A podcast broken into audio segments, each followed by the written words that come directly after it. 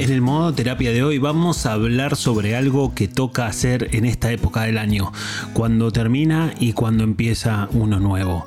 Hoy vamos a hablar sobre balances y objetivos. Mi nombre es Sebastián Girona, soy psicólogo y esto es modo terapia.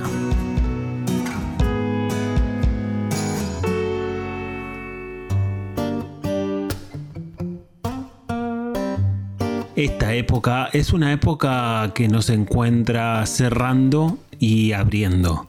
Cerrando el 2023 y abriendo el próximo, el 2024. Y de alguna manera, en todo caso, es una época en donde se juntan los balances y los objetivos. Por ahí no te detenés demasiado a hacer un balance minucioso y exhaustivo. Pero yo creo que está bueno poder de alguna manera, aunque sea preguntarnos cinco minutos si fue un buen o mal año, ponele. Creo que está bueno porque esta lógica de hacer cierto balance nos invita a una reflexión interna como a una lógica de conectarnos con nuestro mundo interno y poder pensar cómo estamos, cómo estuvimos este año, qué cosas relevantes nos pasaron, qué cosas estuvieron buenas, qué cosas no tan buenas, porque todos los años tienen de las dos. Y entonces me parece que en ese sentido está bueno. Como te repito, creo que por lo menos tomarse cinco minutos en la vorágine de la vida está bueno y, se lo merece. Tu año quizás merezca cinco minutos de evaluación para ver qué onda, como mínimo, como mínimo. Sé que hay gente que lo hace más exhaustivamente y más detalladamente. Eso tendrá que ver con tu personalidad y con tus formas. Muchas veces creo que también a la hora de hacer estos balances aparecen nuestros rasgos de personalidad, aparecen los rasgos de personalidad que tenemos durante todo el año y habrá personas que ven el vaso medio lleno de lo que fue el año y habrá otras personas que ven el vaso medio vacío de lo que fue los 365 días del 2023 Sabes que desde modo terapia, digamos, promocionamos la lógica del vaso completo, ¿no? De un vaso que tiene eh, cierto líquido hasta cierta parte y un vaso que está vacío en otros sentidos.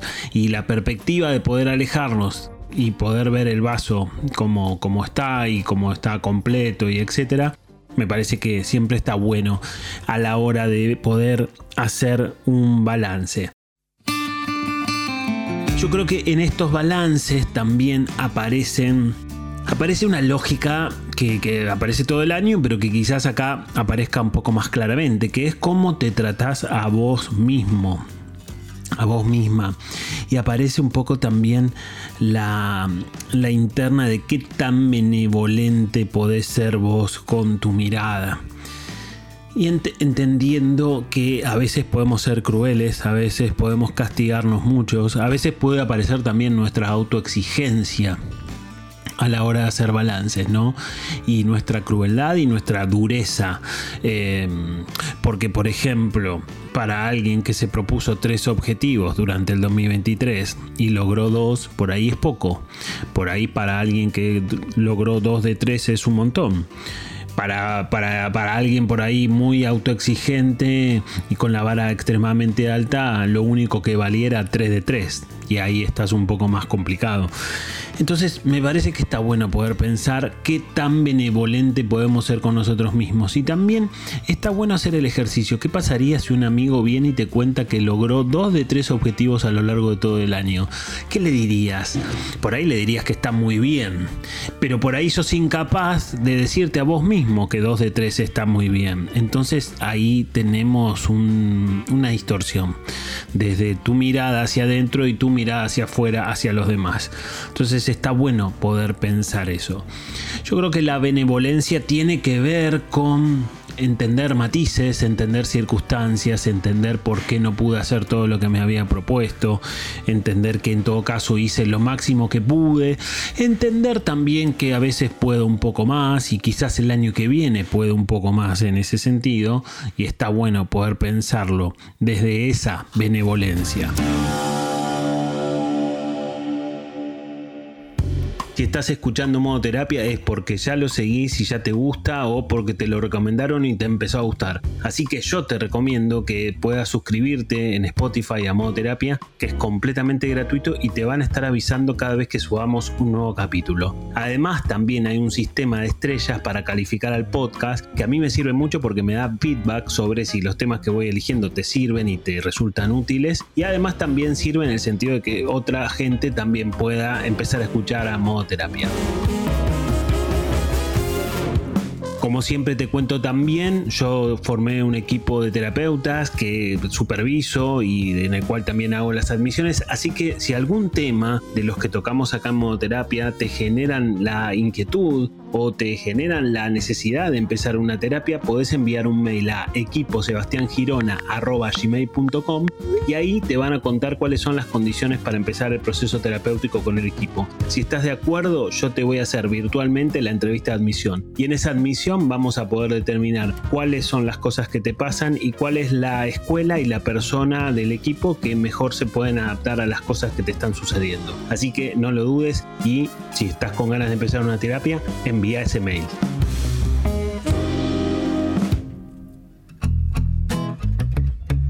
Por mi parte te cuento que me, me, quedaron algunos objetivos que me había planteado, quizás no tan rigurosamente, pero que me había planteado así como en forma general, y me quedaron algunas cosas pendientes para el año que viene. Que dicho sea de paso, lo que no hayas logrado este año tranquilamente se puede pasar para el que viene con una fecha de vencimiento en todo caso, ¿no? Porque si no, así lo vamos pasando indeterminadamente y entonces, bueno, quizás hay que ponerle fecha, como decir, bueno, 2024 hago esto que me viene atrasado 22, 23. Damos vuelta a la página de los balances y nos encontramos con los objetivos. Y acá aparece una pregunta, ¿no?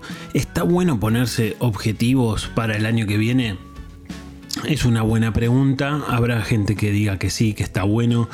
Y habrá gente que, bueno, lo hace más ligeramente. Quizás a mí me parece que está bueno ponerse ciertos parámetros o ciertas consignas, ¿no? Como mm, otro lo llamará objetivos. Pero bueno, no de forma rígida y de forma rigurosa en todo caso. Lo que sí creo es que los objetivos nos permiten focalizar nuestro esfuerzo, hacen que nos pongamos como, como tomemos una dirección específica y que vayamos para cierto lado. Me parece que eso está bueno. Me parece que también a la hora de ponernos objetivos está bueno pensar, porque por ahí aparecen objetivos grandes, objetivos más, más chicos, más pequeños. Y me parece que también siempre está la lógica de poder desarmar ese mega objetivo en algo más pequeño, ¿no? En pequeños objetivos que nos vayan haciendo ganar confianza a medida que los vamos realizando.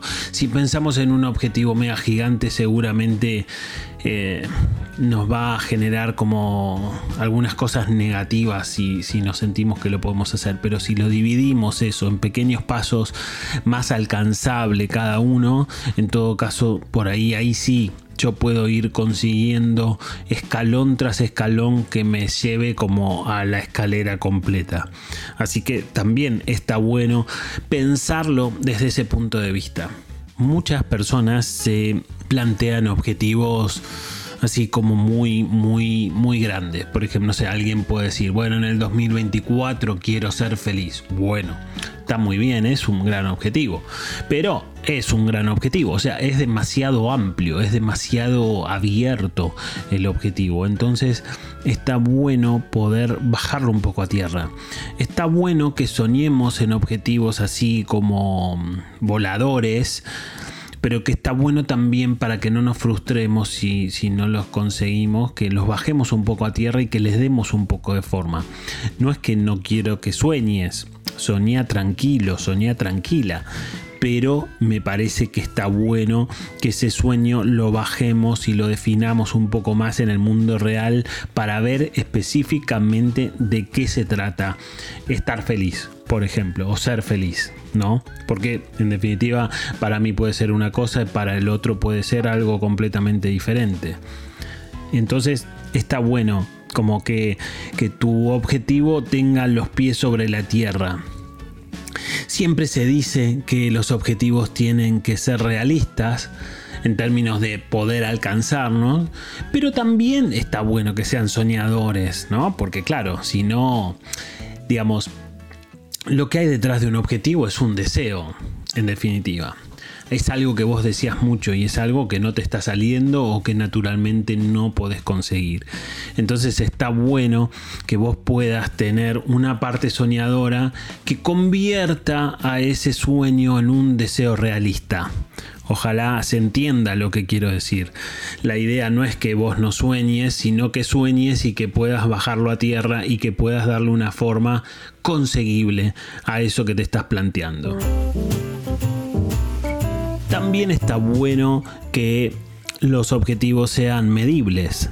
Viste que, bueno, ¿qué es ser feliz? Siguiendo el ejemplo de lo que te decía. Para mí por ahí es una cosa, para el otro es otra, y entonces no sé si es muy medible el objetivo de ser feliz. Ahora, si yo digo, bueno, la felicidad para mí pasa por cambiar de trabajo a lo largo del 2024, entonces ahí sí tenés un objetivo un poco más medible y con una subjetividad puesta, porque para vos por ahí el objetivo y el deseo y la felicidad pasa por cambiar de trabajo. Bueno, esto es bastante concreto en ese sentido. Creo también que está bueno ponerse dos o tres objetivos. No sé si está bueno ponerse diez, ¿viste?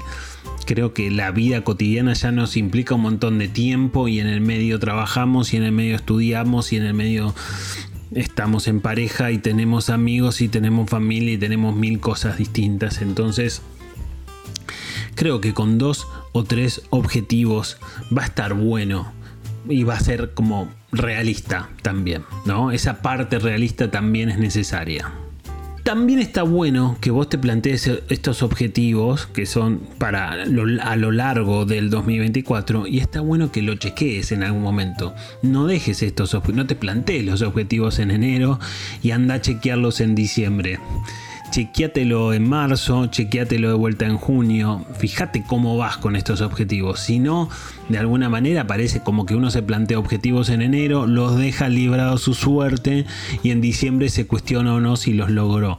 Y entonces me parece que no sé si te va a funcionar tanto esto de dejarlos tan sueltos para que pase lo que tenga que pasar. Está bueno poder estar un poco atentos y ir mirando un poco de reojo cómo vas con estos objetivos, que como te decía, detrás de los objetivos hay deseos y entonces estará bueno que puedas estar atentos, porque hay cosas importantes en, esos objetivos. Y si son cosas importantes, está bueno que no los dejen librados a su suerte, ¿no? Y creo que además también a la hora de ponernos objetivos está bueno poder ponernos ciertos parámetros de evaluación. Como te decía hace un rato, ¿qué va a estar bien? Si te pones tres objetivos, ¿qué va a ser positivo para vos? Si logras dos de tres está bien, si logras 3 de 3 obviamente va a estar bien, pero si logras 2 de 3 para algunas personas quizás es un fracaso o quizás no logré no cumplir los objetivos.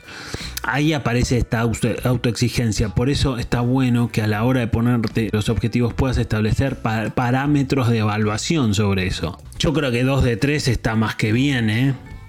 3 de 3 por supuesto que es genial, pero si yo lograría 2 de 3 de los que me propuse, bueno, seguramente estarán muy bien.